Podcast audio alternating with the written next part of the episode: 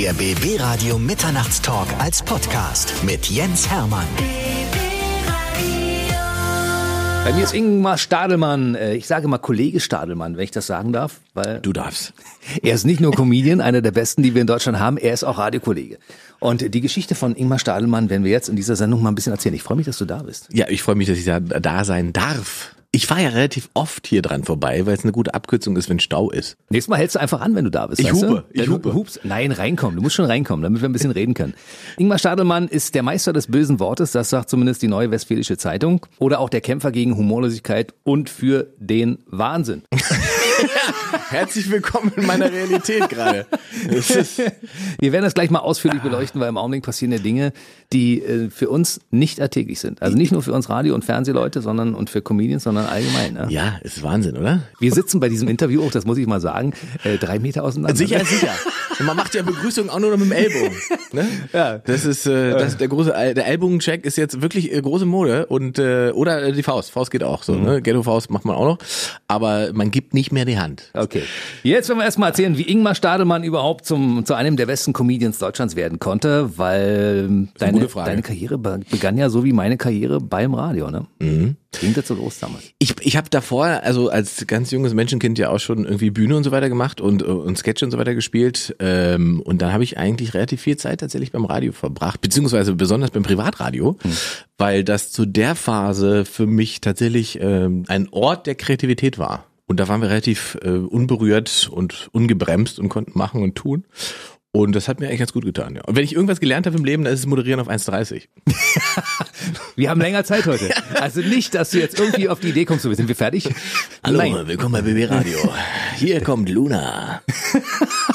Du hast uns schon lange nicht mehr gehört, weil Luna spielen wir wirklich sehr, Echt? sehr selten. Ja, Echt? Ja, ja. Ach fuck. Obwohl Luna könnte man eigentlich mal wieder spielen. Ich wollte gerade sagen, bei Lando, das kann man, geht doch immer. Aber ist doch stimmungstechnisch gerade gut. Ah, pass auf, wir haben ja diverse Streams, 25 verschiedene. Da gibt es ja sämtliche Musikrichtungen und bei 90er ist Luna tatsächlich mit bei, mit bei. Lando. Ja, äh, definitiv. Und, und wie heißt der, der andere Song, den wir mal umgedichtet haben hier mit Mama, Mama, Corona? The Neck. Ja! My Sharona.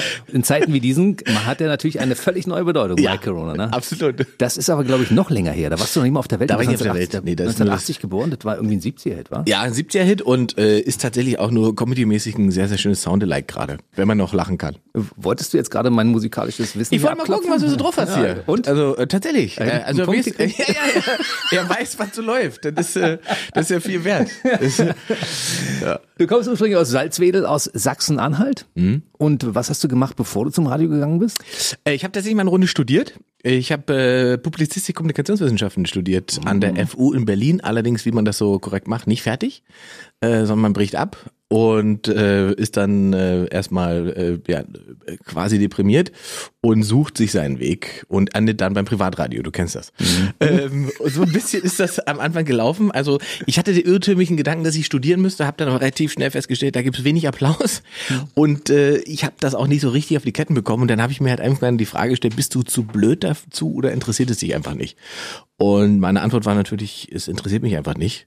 Und dann war eigentlich nur noch die Überlegung, äh, macht man es trotzdem, zieht man das jetzt durch, weil man irgendwas in der Tasche haben muss, wir sind noch in Deutschland, oder sage ich, das ist ja eigentlich Zeitverschwendung. Das macht, du wirst es nie benutzen, also lass es. Und ich habe mich für zweiteres entschieden. Und wie viele Semester hast du geschafft? Fünf.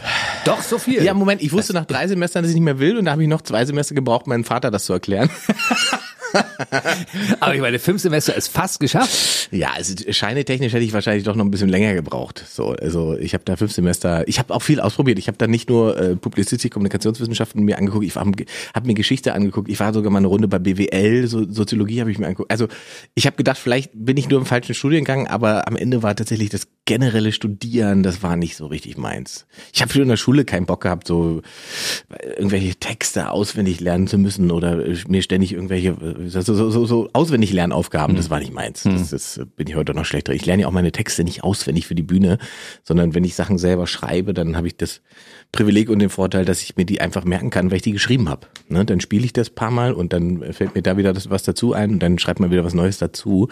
Aber es ist, ich bin kein Interpret. Ne? Ich kriege jetzt keinen Text von irgendjemandem und kann den dann aufsagen. Das, da bin ich unfähig. Das ist unsere Privatradiokrankheit. Ja, wir haben das irgendwie mit der Muttermilch aufgesogen, dass man irgendwie ganz schnell irgendwelche Informationen aufsagen kann. Dann muss man daraus 1,30 bauen, dass die Leute es verstehen. Und hey, man muss, kann das ja mal sagen, ne? Also ich glaube ja tatsächlich, und das sage ich jetzt jemand, der äh, äh, weich gepudert bei den Öffentlich-Rechtlichen sitzt, ähm, ich kann das ganz klar sagen, dass die Ausbildung und das, was man beim Privatradio gelernt hat, äh, als Handwerk, das ist unbezahlbar. Hm. Ähm, weil die meisten Radiosender ähm, oft in dieser Größenordnung, die haben einfach ja das Problem, dass sie chronisch unterbesetzt sind. Und äh, das hat den Vorteil, dass du als Volontär und so weiter halt alles selber machen musst. Und du lernst es aber auch nur so, ne? weil du einfach alles selber gemacht hast. Und am Ende machst du eine Radiosendung, die du tatsächlich selber geschrieben, produziert hast und alles und sprichst. Mhm. Das gibt es ja so im, im, im öffentlich-rechtlichen Rahmen gar nicht. Das findet da ja gar nicht statt. So, du hast andere Vorteile und so weiter. Aber für mich war das so, was Kreativität angeht, Beiträge schneiden, Beiträge bauen und so weiter, war das einfach zu der Zeit einfach Gold. So, ne, ich weiß nicht, ob das jetzt noch so ist, kann ich, nicht, kann ich nichts zu sagen. Ähm, aber damals, damals, als wir beim Privatradio angefangen haben, einen wunderschönen guten Morgen. Hallo. Hallo. Wir sind Ingmar Stademann und Jens Hermann in wir einem Studio. zahlen Ihre Rechnung. nicht. ja, ich habe gesagt, äh, wenn Ingmar Stadelmann hier vorbeikommt, wird es definitiv sehr, sehr lustig werden. Und an dieser Stelle ganz kurz vielleicht ein Hinweis an alle Veranstalter. Auch Corona wird ja irgendwann vorbei sein. Und wenn ihr für eure Veranstaltungen einen Moderator bucht, dann nehmt bitte immer einen von den Privatis. Keinen öffentlich-rechtlichen, weil die Veranstaltung ist dann auch deutlich früher fertig. Also wir schaffen das schon, eine Veranstaltung so in anderthalb Stunden runterzureißen, bevor die Leute anfangen einzuschlafen. Ne? Ist es so? Äh, du, ich kann dazu kann ich wenig sagen. Ne? Also wie gesagt, ich bin ja in erster Linie als Stand-up-Comedian unterwegs und äh, spiele meine Tournee, so Gott und Corona wollen. Ah, von daher bin ich da ganz safe aufgestellt und ich hoffe, dass die Leute ihren Spaß haben, wenn sie zu meinen Shows kommen. So. Als du damals dein Studium abgebrochen hast ja. und das erste Mal beim Privatradio aufgeschlagen bist, wahrscheinlich in der Form eines Praktikanten, haben ja, die sofort ja. dein Talent erkannt? Aber. Ähm, ähm, das weiß ich nicht genau. Äh, das war damals auch eine Situation. Ich bin, also mein, oder anders, ne? Ich habe das mit dem Studium dann abgeschlossen und habe dann gesagt, jetzt, jetzt musst du dich, irgendwie musst du ja was machen. Da musst du dich mal mit Sachen beschäftigen, die dich interessieren. Das war Medien, Radio, Fernsehen und so weiter. Das hat mich schon mal interessiert. Dann hatte ich mir vorgenommen, du schreibst jetzt hier, weiß nicht, 20 Bewerbungen und guckst dir tausend von Sachen an. Und dann habe ich genau eine Bewerbung abgeschickt und die haben mich nach drei Tagen angerufen und haben gesagt, du, der Praktikant, der Montag anfangen sollte, der ist ausgefallen. Äh, der kommt nicht. Wenn du willst und wir heute noch das Gespräch haben, dann kannst du Montag hier anfangen. Und so lief das. dann bin ich da hingegangen. Ich habe die Bewerbung abgeschickt, glaube ich, an einem Montag. Und äh, wie gesagt, am Mittwoch hatte ich einen Anruf, Donnerstag war ich da. Und nächsten Montag war ich Praktikant da. So, damit hatte sich natürlich mein, mein Plan, 20 andere Bewerbungen zu schreiben, äh, erledigt. Ne? Weil in meinem Größenwahn war das natürlich der Beweis, du musst einmal eine Bewerbung schreiben und fertig ist die Laube. Äh, Habe ich dann aber schnell gemerkt, dass es das auch noch nicht ist. Aber das äh, ging dann relativ flott. Ja. Hast du gar nicht solche Verlegenheitsjobs gemacht, wie wir alle anderen, an der Bar gearbeitet, an der Tankstelle, irgendwas für ein bisschen Geld zu verdienen? Das musstest du nicht machen? Äh, nee, das musste das ich nicht machen. Ich habe schon immer Geld verdient mit meinem Talent, aber auch da gibt's Verlegenheitsjobs oder Gelegenheitsjobs. Ich habe mal Strip-Shows moderiert in Berlin-Brandenburg. Cool. Ich habe mal äh, eine ganze Weile Men und äh, äh, Frauen und Männer Strip moderiert. Äh, da fragt man sich, was macht man da? Aber die brauchen natürlich einen, der sozusagen die Show präsentiert. Und meine erste, also das will ich nicht vergessen, das war irgendwo in der Nähe von Cottbus in so einer Großraumdisco, sind wir, bin ich da rausgekommen, da standen 500 schreiende Frauen. Und als ich da rausgekommen bin, da guckten die ein bisschen verwirrt. Ähm, und dann war meine erste Line, keine Sorge, ich bin nur der Moderator. Und damit waren die happy und äh, haben mir dann aus der Hand gefressen. Das war natürlich interessant, weil ich habe am Ende 500 Frauen dazu gebracht, dass sie, bevor die Jungs rauskamen, gerufen haben, Fleisch, Fleisch, Fleisch, Fleisch, Fleisch. Und so war der Verlauf der Show. Ich war da ganz happy, weil die das geil finden. Und da kam irgendwann, nach, nach drei Terminen, kamen die Stripperjungs zu mir. Eigentlich alles auch abgehärtetes äh, Männerpack, die kamen dann zu mir und sagten dann irgendwann, du Ingmar, äh, das mit dem Fleisch, das ist uns irgendwie unangenehm. Ich dachte einer, du wedelst mit deinem Pimmel über eine beleuchtete Bühne. Was ist denn jetzt das Problem da? Aber äh, dann haben wir das mit dem Fleisch weggelassen. Da fühlten sie sich äh, reduziert. Also es gab damals schon bei einer Strip-Show auch ein Comedy-Programm, ja? Ja, das war, also das kann man natürlich nicht vergleichen mit dem, was ich heute veranstalte. Es ist aber natürlich im Prinzip ein Stahlbad, ne, durch das, das man mhm. durchgeht. Wenn man mal so Großraumdissen durch hat äh, und das erlebt hat, was da auf einen so, da, da muss man schon stehen müssen wollen. Ne? Mhm. Da muss man schon wirklich. Und das war zu der Studentenphase war es aber total easy, weil das äh, dann irgendwie entspanntes Geld war. Das habe ich irgendwie drei, vier Mal im Monat gemacht und hatte genug Geld, um Miete und so weiter zu bezahlen. Also das war in dem Sinne war das okay. Deswegen hat mich das verschont davor, dass ich irgendwo eine, äh, einen regulären Job nachgehen muss, äh, in dem ich wahrscheinlich gescheitert wäre. Mit nackten Frauen auf einer Bühne zu stehen, es gibt auch Schlimmeres, oder? Das stimmt auch, das kommt noch hinzu. Und ich, das Geile ist halt, ne, du kannst mir jetzt, du kannst ein Klischee über Männerstripper sagen, ich sage dir sofort, es stimmt. Alle Klischees über die Jungs sind wahr und alle Klischees über die Frauen sind leider gelogen. Das waren die entspanntesten Frauen, die ich in meinem Leben kennengelernt habe, sind Stripperinnen gewesen. Die haben das, das war für die ein Job, ne? Die sind da hingefahren, haben ihren Job gemacht, das waren teilweise, die waren Krankenschwestern und haben das als Nebentätigkeit mhm. gehabt und so weiter. Und das waren total entspannte Mädels. Also das war total super. Auch keine komischen, also kein Tussi-Alarm oder irgendwie, wo man denkt, oh Gott, oh Gott, die denken jetzt, sie wären irgendwelche Stars. Nee, die haben gesagt, pff, ich habe da kein Problem mit, für mich ist es entspannt, das zu machen und es gibt ein gutes Geld, also mache ich das. So, und und das war sozusagen eine professionelle, professionelle Herangehensweise. Und damit konnte ich total gut umgehen. Bei den Jungs war es halt wirklich, also wirklich man, man kann es nicht erzählen, aber es, ist, es artete wirklich jedes Wochenende aus und man saß irgendwie völlig fast betroffen in der Ecke und dachte, oh ja, ob Ach, das, komm. ob das hätte sein müssen, ich weiß es nicht. Aber hm. die Jungs waren, also die haben auch ihren Spaß gehabt, aber für die war das halt kein Job, sondern Erfüllung. Kleine Anekdote nur, wenn du gerade schon mal da bist, ne? Eine kleine Anekdote bitte. Oh, also unvergessen, äh, die, diese drei Mädels, Deep in the East, äh, so eine Großraumdisse. Und da waren so eher drei kräftige Mädels, die hinterher äh, in den Backstage geladen wurden. Und da haben die Jungs tatsächlich äh, gewettet, ob sie schaffen, und das ist natürlich ekelhaft, äh, schaffen alle drei mit den Mädels rumzumachen. Also nacheinander. Und genau das, ich saß da in meiner Ecke äh, und äh, las in meinem Handy rum und genau das passierte dann auch. Also und wir haben es dann auch alle erfahren, weil das, der erste äh, rauskam und sagte fertig und dann kam der fertig und dann nochmal fertig. Und die drei Mädels waren aber auch total glücklich. Es war nicht so, dass man, dass sie das Gefühl hatten, oh Gott, ist das schlimm, was hier passiert, sondern die freuten sich des Todes, dass sie jetzt mit den durchtrainierten Muskeljungs rumgemacht haben. Und, und gingen dann an mir vorbei und warfen mir dann mitleidige Blicke zu und dann, oh, du hast aber heute gar keine abbekommen, wa? Und ich dachte, nee, ist alles, alles gut, alles gut. Für mich ist alles, ich bin entspannt jetzt. Alles gut. Wenn wir schon mal gerade hier sind, wir können ja auch noch den Moderator glücklich machen.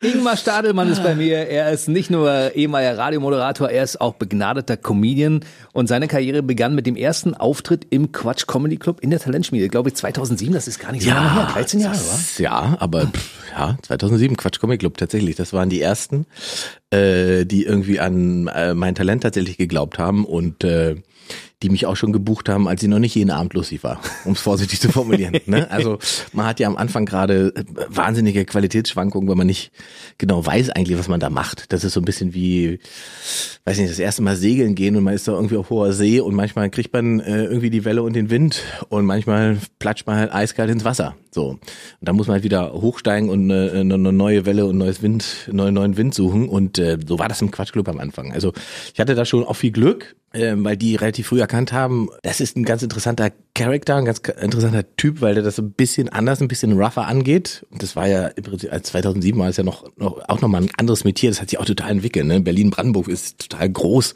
was Stand-Up-Comedy angeht. Ne? Du kannst ja in Berlin im Prinzip jeden Abend zu irgendeiner Open Stage gehen und, und kannst Comedians sehen, ne? weil jeden jeden Abend irgendwo eine Show stattfindet. Und äh, wir reden nicht davon, dass das irgendwie, irgendwie 500 Leute irgendwo sind, sondern es sind irgendwelche Bars, wo Leute sagen, heute Abend probiere ich das mal aus. Hm. Und das ist ja generell total gut, ne, weil das dafür sorgt, dass, dass es, äh, was Stand-up Stand angeht, einfach eine, eine gute Entwicklung geben wird in Deutschland. Und ich würde fast vermuten, dass wir in vier, fünf Jahren Deutschland Stand-up-mäßig sehr, sehr viel noch mehr Berlin-Brandenburg geprägt sind. Das geht gerade durch die Decke mit dem ja. Comedy. Deshalb, wir sind auch Unterstützer des Quatsch Comedy Clubs. Also wir haben eine Kooperation, wir machen mit denen eine ganze Menge. Bei uns gibt's in der Morgensendung die besten Comedians Deutschlands, die vom Quatsch Comedy Club äh, präsentiert werden. Und da kommen ständig auch neue Talente. Das finde ich sehr, sehr, sehr, sehr geil. Das haben die sich ja bewahrt. Die haben ja so eine Hotshots, äh, so eine Talentshow. Ähm, als ich das gemacht habe, damals hieß es, wie gesagt, Talentschmiede. Die hat damals, als ich angefangen habe, Ades Zabel moderiert. Ades Zabel als äh, Edith Schröder. Mhm. Das Publikum war halt damals wahnsinnig homosexuell, weil er halt wahnsinnig viele homosexuelle Fans hatte. Und er hat natürlich auch wahnsinnig viele homosexuelle Witze gemacht. Hm. Und mit den Klischees gespielt und so weiter. Und ich meiner Naivität habe einfach gesagt, na, wenn der das kann, dann kannst du jetzt rausgehen, kannst du das auch machen. Aber ich also die, die waren ja mit dem connected, ne? Der mhm. galt ja als Teil der Szene. Und als ich rausgekommen bin und der Meinung war, ich müsste das machen, war das natürlich erstmal, das, was ist denn mit ihm? Was soll das denn? Ausgebuht. nee, aber sie waren erstmal so, dass, aha. So, und dann haben sie immer gecheckt, okay, er macht das mit jedem. Was er da veranstaltet, erkennt er, also da ist auch eine Form von Gleichberechtigung vorhanden, er verarscht alle. Äh, da war das wieder okay so, aber da habe ich auch am Anfang gelernt, okay, das hat natürlich total damit zu tun, äh, mit was für ein Publikum man sich wo befindet und was das Publikum auch über einen denkt, ne? ob sie mit dir mitgehen und lachen oder nicht. Also da, es, es spielt sowieso wahnsinnig viel Psychologie eine Rolle bei Comedy. Du warst ja früher lange Zeit der lustige Morgenmann bei verschiedenen Radiostationen. Das heißt, Äh, morgens habe ich nur bei einer gemacht, das, ja. also morgen Morning Show. aber auch äh, nachmittags hast du gemacht und so. Ja. Ne? Und in dem Augenblick hast du natürlich auch dein Comedy-Talent unter Beweis stellen können. War es für dich klar, du machst das mal? Wenn du einen Gag gemacht hast, haben die mehr gelacht als bei den anderen? Ja, ich habe, als ich Radio gemacht habe, hatte ich ja tatsächlich auch schon ein bisschen Bühnenerfahrung. Ich habe ja vorher schon Bühne gehabt und so weiter.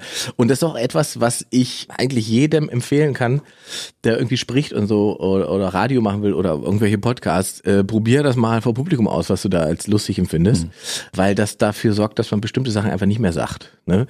Äh, wenn ich so quer durch Deutschland fahre und Radio höre, dann höre ich, ich höre im Prinzip bei Moderatoren, ob ich die kenne oder nicht. Dann weiß ich, ob die Live-Erfahrung haben oder nicht, ob die schon mal auf einer Bühne gestanden haben oder nicht. Weil jemand, der live antizipieren kann, wie Menschen auf bestimmte Sachen reagieren, der sagt bestimmte Sachen im Radio nicht oder anders. Und man hört sofort, wenn da einer ist, okay, der macht das gerade erst neu, der hat noch nie live irgendwo gestanden, der haut jetzt mal einen raus, weil er denkt, das ist so schön lustig und provokant. Es ist aber meistens dann einfach nur quasi selbstentblößend, was für mich als Profi beim Zuhören auch amüsant ist. Aber ich glaube, fürs Publikum ist es dann eher so, dass sie denken, äh, was ist denn da los? Und äh, das erzeugt dann oft, glaube ich, das Gefühl bei Leuten, dass sie denken, ah, diese, was labern die denn da? Das ist doch nicht lustig, was der da redet. Hast du mal am Anfang deiner Karriere das Gefühl gehabt, du musst auf die Bühne raus und den Leuten etwas erzählen, was du persönlich sehr lustig findest und was dann komplett gegen die Wand gefahren ist? Ja, sehr oft, mein Lieber, sehr oft. Erzähle.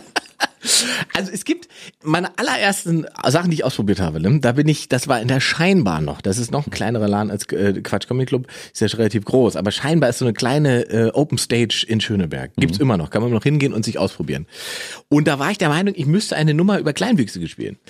Äh, weil ich es wahnsinnig lustig war, fand, dass wir erstmal auf die Bühne geht und über, über Kleinwuchs spricht und äh, hatte mir dann so gedacht, damit man das irgendwie, damit Leute sich nicht angegriffen fühlen, definiere ich Kleinwuchs erstmal und hatte wirklich äh, schlimme Gags, die Kleinwuchs definiert haben und fand die wahnsinnig lustig. Die Leute fanden es halt null lustig, weil das natürlich nicht funktioniert, weil ich keinerlei Kleinwüchsigkeit aufzubieten habe und äh, man natürlich wortwörtlich nach unten tritt. Entschuldigung. ähm, Ja, muss sein. aber es ist ja so, ne? Das, und, und, und das hat überhaupt nicht funktioniert. Und hinterher kam der, ähm, am nächsten Tag habe ich gedacht, ich probiere es jetzt nochmal, hat ein bisschen umgestellt und dachte, jetzt guckst du mal, was heute geht. Und da kam der, der, der, der, der, der Chef vom, vom Laden und sagte dann, ah, Ingmar, das mit den Kleinwüchsigen, ich glaube, das machst du hier lieber nicht mehr. Ähm, ähm, das möchten wir hier nicht. Und das hörte damals Kollege Thomas Kreimeier, heißt der Mann, der Kabarettist. Der kannte mich null. Ne? Der hat das nur mitbekommen, was es für eine Diskussion gibt und dass die mich nicht auftreten lassen wollen. Und der war im Prinzip der Star von dem Laden. Der hatte oft gespielt, hat die Butze voll gemacht und so weiter. Und der hatte das nur gehört im Vorbeigehen und guckte hin aus der Garderobe raus und fragte, was los ist und sagte, na, die wollen nicht, dass ich auftrete, weil ich die Nummer nicht spielen soll. Und er sagte, überlegte er kurz und sagte, wenn er die Nummer hier nicht spielen darf, spiele ich hier auch nie wieder. Und ging wieder in die Garderobe. Und ich war so, dachte so, wow, was war das? Und, und auch der Besitzer hat so, oh, das, das, das, ja, Moment, Moment, Thomas. So, und dann gab es eine riesige äh, Diskussion für ein paar Sekunden und dann war aber relativ schnell klar, dass ich spielen darf. Und das fand ich so eine, äh, als solidarische Geste, fand ich es wahnsinnig stark, weil es hätte also wirklich nicht machen müssen. Ne? Äh, Zeigte mir aber, dass es im Prinzip auch innerhalb, äh, es gibt schon eine bestimmte Solidarität zwischen den Künstlern. Ja, der Kreimeier ist auch ein cooler Typ. Ja. Und der ist sowas von spritzig. Meine Güte, der, der lebt ja von der Impro, wa? Genau, der ist der Improman überhaupt. Äh, Da hat man auch sich, äh, ich habe mir auch viel abgucken können bei dem, ne, weil man ähm, einfach sieht, mit welcher Ruhe der die Energie durch den Raum trägt. Ne? Also der, der wird nicht nervös, wenn mal 30 Sekunden nichts passiert, sondern der spricht einfach den rosa Elefanten an, der da im Raum ist. Also Thomas Kreimeier kann man absolut, hat man immer, es ist immer ein anderer Abend, es passieren immer andere Dinge ne, im, in, der, in der Auseinandersetzung mit dem Publikum, weil der im Prinzip seine Show aus dem baut, was da live passiert. Und Teile von meinem Programm funktionieren auch so. Ja, also ich bin ja auch so, dass ich äh, gerne spüre, was im Publikum passiert und hören möchte, was die Leute sagen oder denken und das dann auf die Bühne transportiere. Und oft die Leute, die merken das ja gar nicht. Die sagen ja irgendwas, was für sie eine völlige Alltäglichkeit hat, eine Normalität hat. Und in dem Moment, wo man es auf die Bühne hebt, das einfach wiederholt und das im Scheinwerferlicht nochmal betont, entsteht die Komik. Weil Leute sagen, ja, das ist natürlich ja, ist ein absurder Gedanke, aber ist so. Du wirst nicht nervös, wenn die 30 Sekunden nichts passieren zwischendurch? Nee, nee, also Am Anfang war das auch so. Ich meine, A, bin ich in der, in der mittlerweile in der komfortablen Situation, dass Leute zu meinen Shows kommen, die wissen, was ich treibe. Die wollen äh, die Action, die ich da mache. Das heißt, die haben generell Bock auf diese Shows, die ich veranstalte. Ähm, das war natürlich am Anfang nicht so. Am Anfang hast du ja wahnsinnig viele Leute, die dich zum ersten Mal live sehen, die neugierig sind. Dann hast du so die, die, das berühmte Abo-Publikum, also Leute, die einfach Tickets für ein ganzes Jahr haben in so klassischen Theater mhm. und bezahlt ist bezahlt hingehen. Das sind dann die, die empört aufstehen nach 20 Minuten. Oder sagen, Mensch, der Stadelmann, den kann ich gar nicht auf dem Schirm vorher. Ja, das äh, im besten Fall kann das auch passieren, aber ich glaube tatsächlich, in dem Moment, wo man äh, ein bisschen Reibung bietet und eben ein bisschen polarisiert und eben nicht automatisch an die, an die, an die gewohnten Anknüpfpunkte anspielt, hat man solche Leute immer gegen sich, weil die natürlich erwarten, wie so eine Form von Dienstleistung, dass man abliefert, äh, für was sie bezahlt haben. Das ist ja die Grundidee hinter so einem Ticket für ein ganzes Jahr. Wer kauft sich denn ein Ticket für ein ganzes Jahr, ohne zu wissen, wo er genau hingeht? Also würde ich, ich würde ja nie machen. Ich gehe gezielt zu Leuten, die mich interessieren. Genau. Und ich glaube, mit denen kann man, da, da hatte ich echt auch eine harte Zeit, ne? Also so Theater, wo das so war. Und da gab es tolle Shows äh, in, in, in NRW. Da waren, was waren da, 700, 800 Leute. Da war im Prinzip die Hälfte des Publikums war wegen mir gekommen. Ne? So 400 Leute, die sind gekommen, mhm. weil sie ein gekauftes Ticket für eine Stadelmann-Show hatten. Und die anderen 400, das waren so Abo-Leute, die immer da sind, die nicht wussten, auf was sie sich, das war ein Krieg im Publikum. Das war unfassbar. Das habe ich am Ende nur noch von der Bühne moderiert. weil die sich gegenseitig beschimpft haben. So wie im Boxring. Ja, ja, weil die Leute sich gegenseitig angegangen sind. Ich wollte, was, was macht ihr denn hier heute Abend? Warum kommt ihr her und macht uns die Show kaputt? Und die anderen haben gesagt, wir haben doch bezahlt, wieso ist denn der so frech für uns? Und das, es war fantastisch. Und ich habe einfach oben gestanden und gesagt, Leute, kann ich euch alle mit auf Tour nehmen? Das ist einfach das Beste heute Abend. Man muss gar nichts machen, musst du kein Programm spielen. Hab da wirklich eine halbe Stunde im Prinzip einfach nur äh, den Kampf Publikum gegen Publikum moderiert. Verwirrt dich sowas, wenn du feststellst, dass nach der Halbzeitpause jemand, der vorne in der ersten Reihe saß oder vielleicht drei, vier Leute auf einmal nicht mehr da sind? Habe ich oft erlebt, hat mich nicht verwirrt. Also die Leute, die man sieht, da kann ich das meistens relativ gut spüren, ob die das nochmal durchhalten oder ob das einfach nicht ihr Ding war, was ich da veranstalte. Was auch völlig legitim ist. Ich finde, also wenn man eine Halbzeit, Halbzeit feststellt, das ist nicht meins, was der macht, dann ist es voll entspannt zu gehen. Schwierig sind ja die Leute, die quasi mit Haltung gehen. Also, ne, die in, im Publikum aufstehen und dann den Saal verlassen. Hatte ich eine schöne, schöne, schöne Geschichte. Habe ich äh, auf der letzten Tour, als ich auf der Fressefreie Tour unterwegs war, haben wir im Pforzheim gespielt und mein Support war Ma Massoud Akbazade. Und Massoud hat schon vorher vor mir gespielt, 15, 20 Minuten bevor ich gekommen bin und hat die Hälfte seines Sets hat im Prinzip sich damit beschäftigt, was für eine beschissene Stadt Pforzheim ist. Und da war, da, da, da waren die schon in großen Teilen am Limit. Und als ich dann rausgekommen bin und äh, ich weiß gar nicht mehr, was der, was die Line, es war wirklich nur ein Satz. Es war ein Satz, da ist der in der vierten Reihe aufgestanden und gesagt, das geht nicht, das macht man nicht, ich gehe. Und ich stand auf der Bühne und sagte, ich habe doch nur einen Satz gesagt. Und die Leute lachten, weil ich ja tatsächlich nur einen Satz gesagt hatte. Aber es, es war natürlich, für ihn war das fast übergelaufen durch das, was vorher passiert ist. Und äh, dann steht er halt auf, steht im Licht, schreit im Saal. Das heißt, der, der präsentiert sich selbst, der bietet quasi an. Dann bleibt mir noch nur noch da drauf zu gehen. So und so war es auch. Dann habe ich da Witze fünf Minuten lang Witze gemacht, wie der rausgegangen ist. Und das hat den natürlich noch wütender gemacht, aber die Leute hatten natürlich irgendwie einen Spaß. Ne? Am Ende hat mir das irgendwie auch ein bisschen leid getan, weil der ja irgendwie nicht so richtig gecheckt hat, was, was das Konzept ist, ne? was, was wir da treiben. So aber ja, also ich finde, entspannt rausgehen, wenn man keinen Bock hat oder so, und das ist, geht voll klar, wenn man quasi Teil der Show wird, indem man mitten in der Show aufsteigt, dann muss man damit rechnen, dass man tatsächlich auch auf die Bühne transportiert wird. Er war ein sehr, sehr leidenschaftlicher Pforzheimer, bevor er ging. Und anschließend gab es wahrscheinlich bei dir den Shitstorm, ne?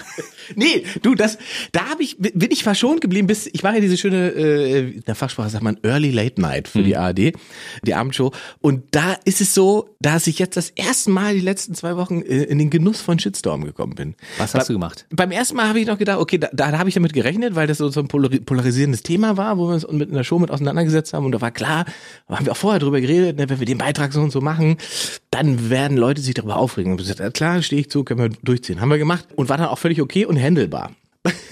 beim zweiten Mal habe ich halt nicht damit gerechnet. Und da möchte ich an dieser Stelle alle Taxifahrer in Berlin und Brandenburg grüßen. Oh, du hast über die Taxifahrer einen Witz gemacht. Ich habe über die oh. Taxifahrer einen Witz gemacht, beziehungsweise wir haben eigentlich gar nicht so einen richtigen Witz gemacht. Wir haben einfach ein Statement von einem Taxifahrer genommen, als, als diese äh, schöne Taxifahrer-Demo war. Mhm. Und haben das Publikum gefragt, äh, es gibt einen niegelnagen neuen Taxifahrerwitz, wollen Sie den mal hören? Und die Leute haben gesagt, ja, ja, ja. Und dann haben wir das Statement einfach eingespielt. Und das endete halt damit, dass der irgendwie sagte, äh, und die Taxifahrer sind ja das, äh, die Visitenkarte der Stadt. So, und dann war Schnitt zurück ins Studio und dann haben wir uns quasi alle hysterisch bepisst vor Lachen. Ne? Hm. Weil sie natürlich die Visitenkarte der Stadt sind, aber das ist halt nicht so die allerschönste Visitenkarte in vielen Teilen, da muss man ja ehrlich sein. Und danach hat das irgendjemand ähm, in einer Taxifahrergruppe auf Facebook geteilt. Da sind irgendwie, weiß nicht, 12.000 Taxifahrer drin, keine Ahnung. Und danach habe ich, ich sage, einen Hass, Mord, Totschlag auf meiner Facebook-Fanseite. Es war unfassbar. Es war wirklich unfassbar. Und ich stellte am Ende fest, dass es sich gar nicht so sehr äh, um diesen Einspieler drehte, der die, die Gemüter erhitzt hatte, sondern es war meine Anmoderation. Und? Meine Anmoderation beinhaltete den schönen Satz, ähm, der ein oder andere wird es aus seinem Uber beobachtet haben, die Taxifahrer haben gestreikt. das ist aber leider sehr witzig. Entschuldigung an alle Taxifahrer, ich finde und, da, ah. und das, äh, da habe ich sozusagen den weichen Punkt erwischt. Und es hat mir wieder gezeigt, man macht sich oft Gedanken, äh, wie hart und so weiter kann Gag sein und so weiter. Wenn du genau zielst, dann musst du gar nicht so hart schlagen. Dann ist es sozusagen, dann reicht das Anpieksen.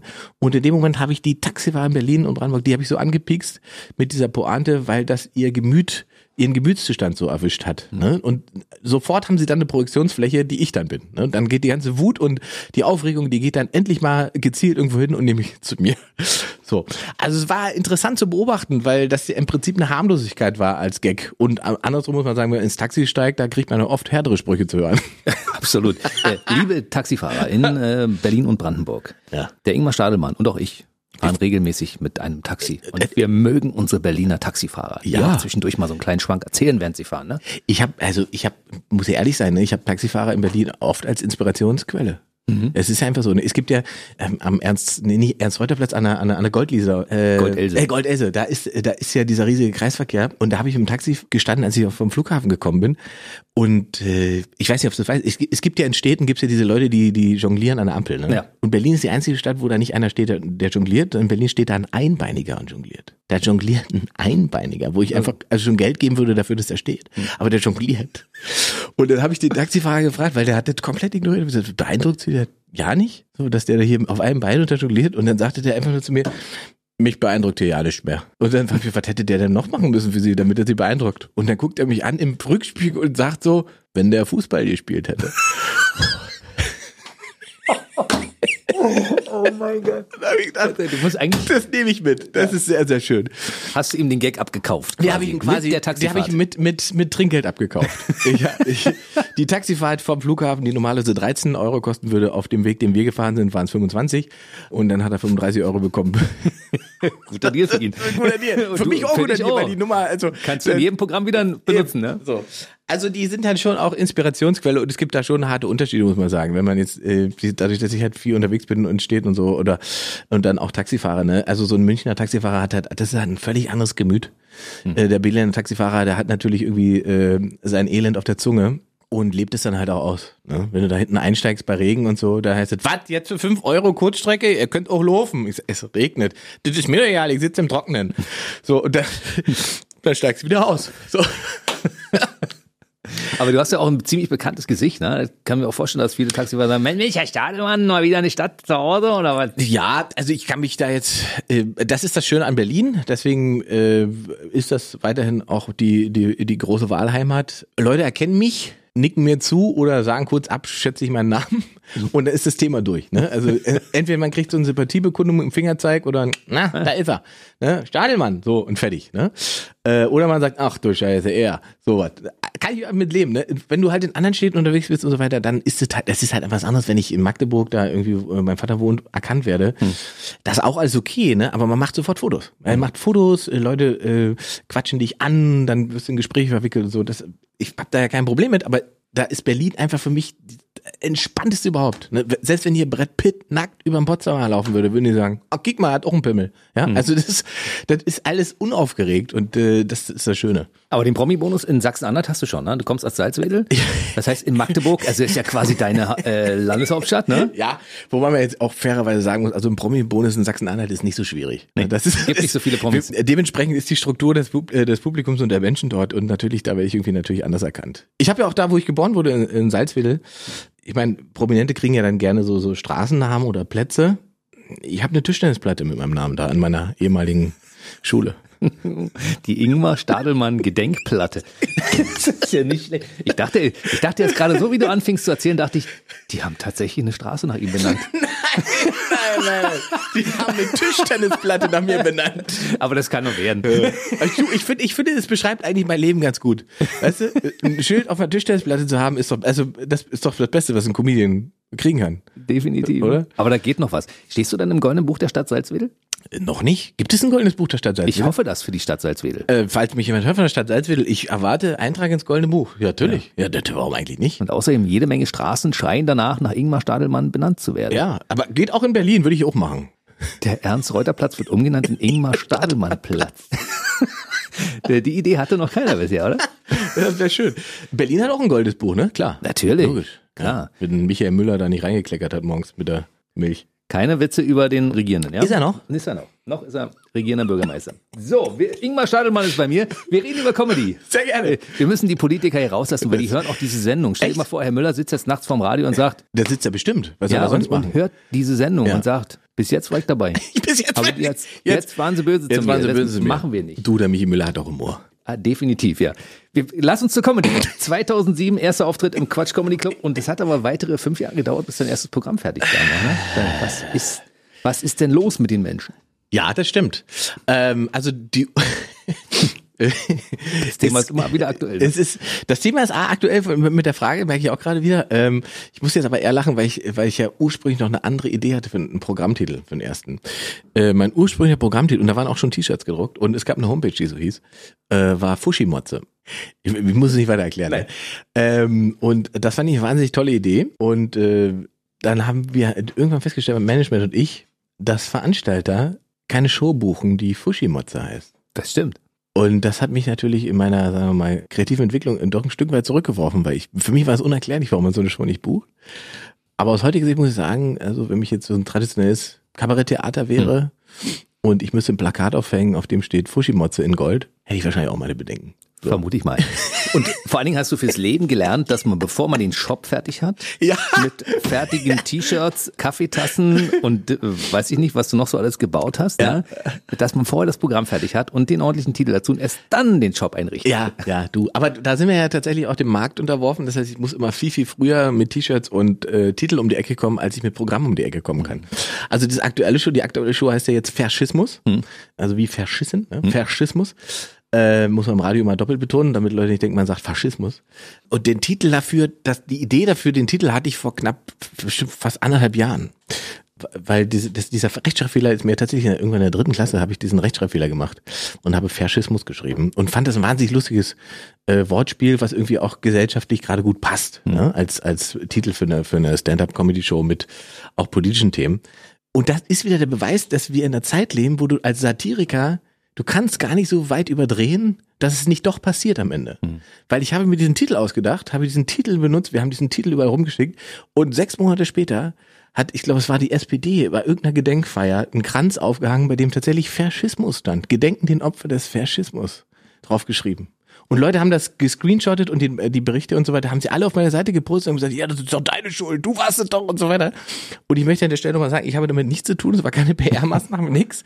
Und ich war vor diesem Verschreiber von der SPD da. Richtig. Es war einfach Copy-Paste, glaube ich, weißt du? Ja, Da war jemand in deinem Programm, hat das gesehen Ja, ja. und der sollte, der war anschließend dafür zuständig, diesen Schriftzug. Das ist natürlich, eine, du hattest ja bis vor dieser Sendung auch bei den Berliner Taxifahrern verschissen, aber jetzt hast du das Ich- Ganze, du hast dich ja entschuldigt Ja. offiziell und insofern äh, ist das ja auch wieder aus der Welt, ne? Ich hoffe, ich hoffe doch, dass ich wieder Taxi fahren kann, ohne dass ich äh, mit einer Morddrohung Nein, rechnen muss. passiert ja nicht. Faschismus ist übrigens sein viertes Programm. Es gab ja, Ja. zwischendurch noch diverse andere, über das wir lachen konnten, Humorphob zum Beispiel oder äh, Fressefreiheit. Ich habe mich damals gefragt, du hast die ersten beiden Programme als Premiere im Quatsch Comedy Club in Berlin aufgeführt. Genau, was ist denn los mit den Menschen? War die meine erste Show im äh, Premiere im Quatschclub und das Humorphob haben wir auch als Premiere im Genau. Quatsch gehabt, ja. Und dann bist du aber nach Köln gegangen und anschließend Dresden. Was ist los? Du musst Also doch das in deiner Wahlheimat spielen, oder? Ja, die Shows sind auch immer in Berlin dann. Also das ist ja nicht das Ding. Äh, Was die Premieren angeht, ich glaube, das haben wir beim bei Fressefreiheit haben wir die Premiere auf dem Köln Comedy Festival gemacht. Wir hatten wir das Angebot, die die wollten gerne die neue Show dort haben. Und dann habe ich gesagt, dann mache ich Köln als zweite Wahlheimat, mache ich die Premiere da, ne, auf dem Festival. Und das ist das größte Comedy-Festival Deutschlands. Das heißt, das ist jetzt schon nicht so schlecht, wenn man da eine Premiere machen kann. So und deswegen haben wir es da gemacht. Dresden tatsächlich auch eine absichtliche Wahl gewesen. Und das Plakat da bin ich drauf mit einer Augenklappe über dem rechten Auge in Deutschland fahren. Und ich habe mir so gedacht, in meinem provokanten Wahn, so ein Plakat in Dresden, das sorgt bestimmt für Aufmerksamkeit. Und für volles Haus, hoffentlich. hoffentlich, ja. Also die Tour ist soweit irgendwie ganz gut verkauft. Ne? Wir klopfen auf Holz, dass äh, Corona nicht alles kaputt macht. Darüber müssen wir jetzt mal reden. Ja. Corona und Auftritte. Das ist natürlich für Leute wie dich und für alle anderen, die mit Veranstaltungen zu tun haben, echt ein großes Desaster. Ne? Ja. Ich bin ja kein Mediziner und so weiter. Ich, wenn ich es richtig verstanden habe, Virologen richtig verstanden habe, früher oder später wird es uns sozusagen eh alle irgendwie ereilen. Dieser Virus wird sozusagen durchgereicht werden. Aber wenn ich, also das Letzte, was ich zu Hause horten würde in so einem Fall, ist doch Klopapier. Du hast, du hast keins? Ich habe Klopapier, aber warum soll man denn drei Tonnen Klopapier kaufen für den Fall, dass man, das letzte, woran ich denken würde bei einer Corona-Panik oder äh, einem Ausbruch, ist, dass mein Arsch sauber ist. Das wäre mir völlig scheißegal. Ich sitze zu Hause und darf nicht rausgehen. Wenn ich will, dann benutze ich die Dusche als BD, da mache ich Handstand. Weißt du, das ist so, was ist denn da los bei den Menschen? Also, was die Prioritäten sind. Wir kaufen Desinfektionsmittel, Nudeln und Klopapier. Was, macht, was ist das für ein Abend, den man sich da macht? Ich habe auch darüber nachgedacht, aber vielleicht sind ja nicht alle Leute in der komfortablen Situation, dass sie eine Dusche haben. Weißt du, wenn du dann nur einen so einen kleinen Warmwasserboiler hast, dann heißt dann, das Arsch übers Handwasch. Dann musst du schon etwas gelenkiger sein. Und dann brauchst du Klopapier. Ja, aber also, also das wäre die Erklärung dafür. Ne? Also es, es, es kann alles passieren in Deutschland, aber du darfst halt nicht ohne Klopapier zu Hause sitzen. Ne? Das ist wirklich, das ist die große Angst der Deutschen. Hast du Klopapier? Ich habe sogar äh, vierlagiges. Wie viele Rollen?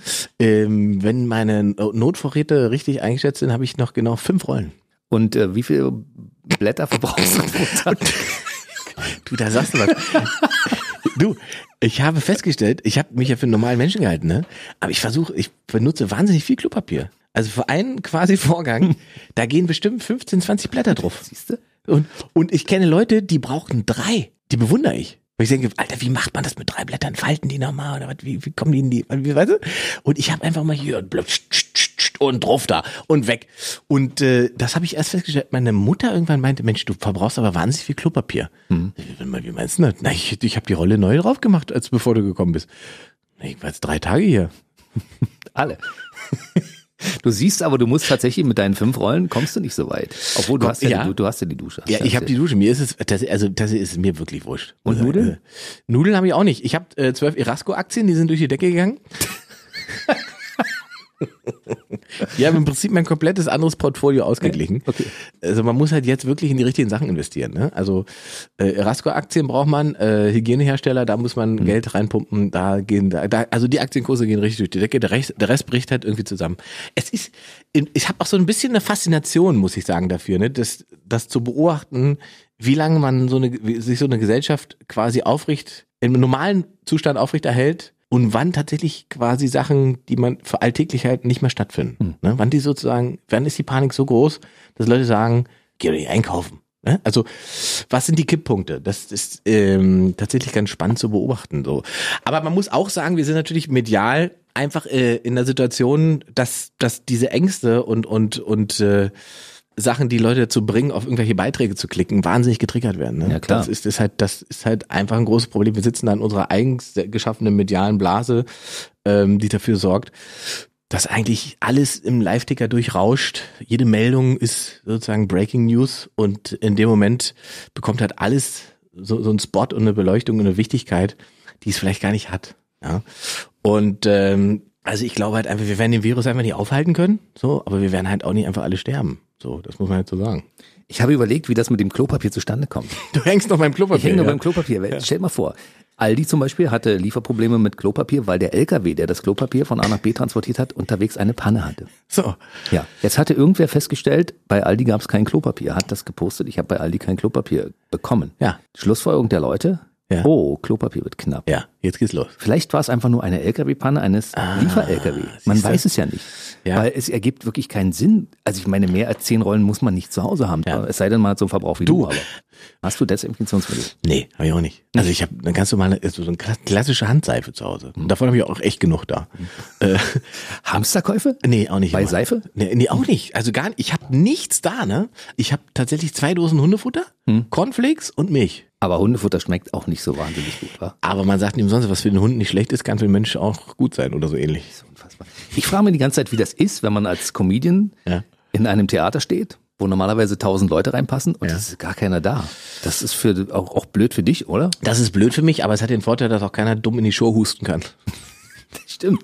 Aber der Applaus fällt doch sehr, sehr, sehr, sehr. Ja, der Applaus ist natürlich, äh, also es ist natürlich das Brot des Künstlers, wie man schon sagt, dass er Publikum hat. So, ne? In dem Moment, wo die Leute nicht kommen, bin ich im Prinzip arbeitslos. Das muss man ganz klar sagen. Ne? Also wenn aus egal welchen Gründen die kritische Masse nicht mehr zusammenkommt, die man braucht, um eine Show zu spielen, ähm, ist meine Aufgabe insofern erledigt. Ja? Also dann kann ich mich, weiß ich nicht, irgendwie zu Hause hinstellen und meine Gags machen oder äh, Witze posten oder äh, mich irgendwie live streamen und so weiter. Aber das, was ich eigentlich machen will, nämlich Live-Shows spielen, das findet ja dann nicht statt. So, das wäre natürlich schon bitter und schade, ne? Das ist schwierig. Also Fußballspiele ohne, ohne Publikum stelle ich mir schon schwierig vor. Comedy Ja. ohne Publikum ist, glaube ich, noch viel, viel schwieriger. Kann man, kann man sein lassen. Also ist- so eine klassische Stand-up-Show ist ja ein Live-Format, das davon lebt, dass man einen Response hat, dass da ein Resonanzboden ist, ne, dass Leute auf Gags reagieren können und so weiter. Das funktioniert nicht ohne Publikum in eine Kamera reintrocken, ohne Leute. Also das müsste man dann anders bauen. Es gibt natürlich auch Comedy-Formate, die im Prinzip ohne, ohne äh, Publikum funktionieren, also so, so, so Quatsch, äh, Laber- Lachern, ne? Ja, ich meine, ich meine, wenn man jetzt irgendwie einen Podcast macht, ne, wo man irgendwie zusammen talkt Mhm. und so weiter, da hast du ja auch kein Publikum da, aber da entsteht durch die Dynamik dann halt oft eine Form von Humor, die man, die sich nach außen auch überträgt und so, ne, das funktioniert. Aber man kann jetzt kein, kein, kein, kein Stand-up-Set auch hier in so einem Talkformat, ich kann jetzt keine Gags runter Mhm. erzählen, die ich auf der Bühne live erzähle, das, das funktioniert nicht. Ne? Nicht, dass jetzt der Anschein entsteht, wir machen uns darüber lustig über die Situation. Wir finden das selbst auch sehr tragisch, dass es so ist, weil ich meine, wir sind, wir profitieren davon, dass Veranstaltungen stattfinden, dass wir, ich zum Beispiel zu Veranstaltungen gehe, um interessante Menschen kennenzulernen, die ich in diese Sendung einlade. Ja. Und du äh, lebst davon, dass du Leute äh, zu deinem Programm holst. Ne? Ja, natürlich. Also für mich als Comedian ist es natürlich dadurch, dass ich ja generell die Beobachterpose suche. Ne? Ich beobachte Dinge ja und und äh, da bietet sich natürlich auch in so einer Situation einfach viel an. Ne? Das, das, man sieht halt, also die die die diese Art und Weise, wie Klopapier gekauft wird, ist natürlich für Comedy Gold. Ja. muss man schon sagen. Das heißt aber auf einer Bühne muss man das schon so transportieren, dass Leute eben das Gefühl haben, dass man schon verstanden hat, was das Problem dahinter ist. Ne? Und dann kann man natürlich darüber Witze machen. Ich glaube, das gilt aber für alle Sachen so. Also es ist einfach eine wahnsinnig spannende Zeit gerade.